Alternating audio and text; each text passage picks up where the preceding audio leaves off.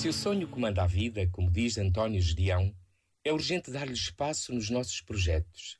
Uma melhor humanidade passa pela coragem de sonhar caminhos de paz, que implicam humildade e arrependimento. E também o diz João Batista: praticai ações que se conformem ao arrependimento que manifestais.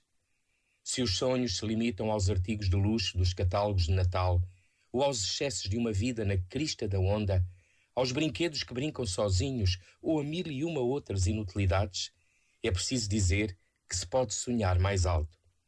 Quem alguma vez sonharia a encarnação de Deus? Quem poderia julgar que a nossa humanidade frágil e mortal poderia acolher a divindade do Criador? E isso já se realizou. Este momento está disponível em podcast no site e na app da RFM. Só grandes músicas.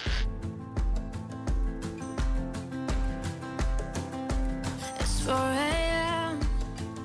I can't turn my head off. Wishing these memories will fade and never do. Turns out people lie. They said just snap your fingers. As if it was really that easy for me to get over you. I just need time. Snapping one,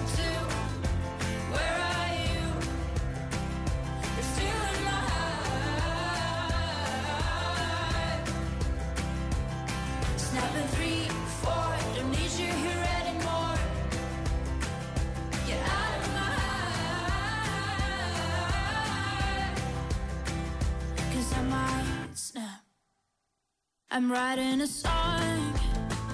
Said this is the last one. How many last songs are left? I'm losing count.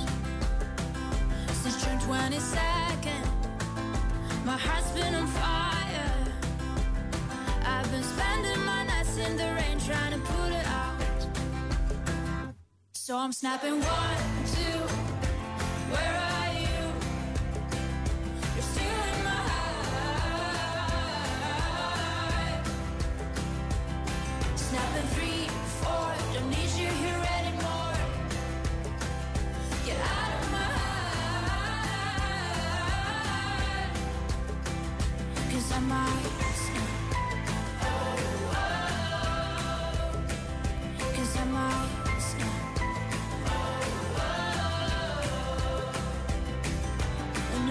one person says you should get over it.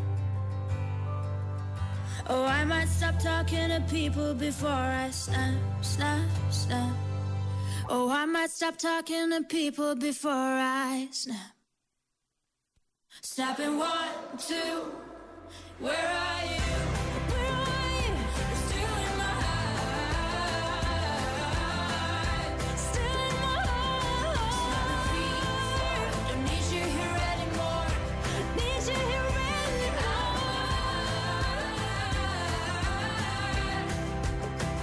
Cause I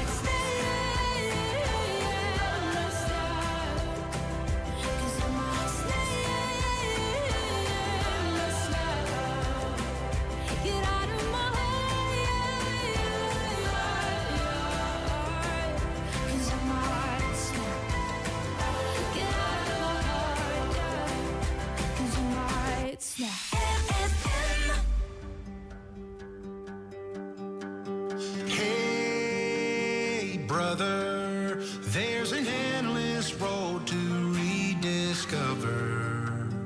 Hey, sister, know the water's sweet, but blood is thicker.